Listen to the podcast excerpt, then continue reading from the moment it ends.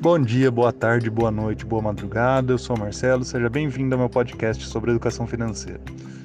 Bom, hoje eu vou falar sobre reserva de emergência. Vocês devem ter visto né, o caos que foi semana passada, a questão lá das lojas americanas, né, o rombo que descobriram, que ninguém sabe como vai ficar. Antes era 20 bilhões, agora já foi para 40 e sabe-se lá Deus onde vai parar isso.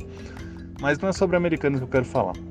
Depois, né, descobriram que o Nubank né, tinha um fundo que eles indicavam para reserva de emergência que investia um pouco em debentures da Americanas.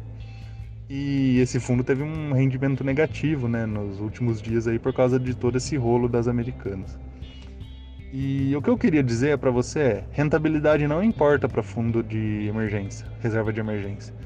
Rentabilidade não importa para reserva de emergência. Rentabilidade não importa para reserva de emergência.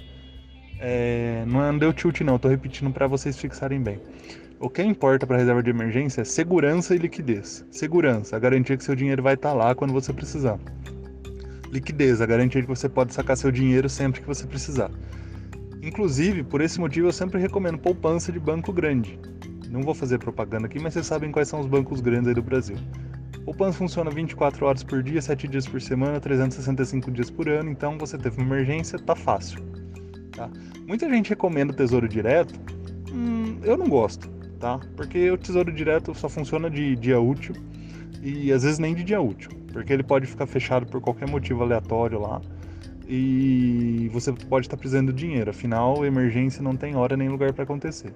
Então, repetindo, rentabilidade não importa para reserva de emergência, o que importa é segurança e liquidez. Segurança, instituição grande, confiável, né? Que você sabe que vai estar tá lá o seu dinheiro quando precisar.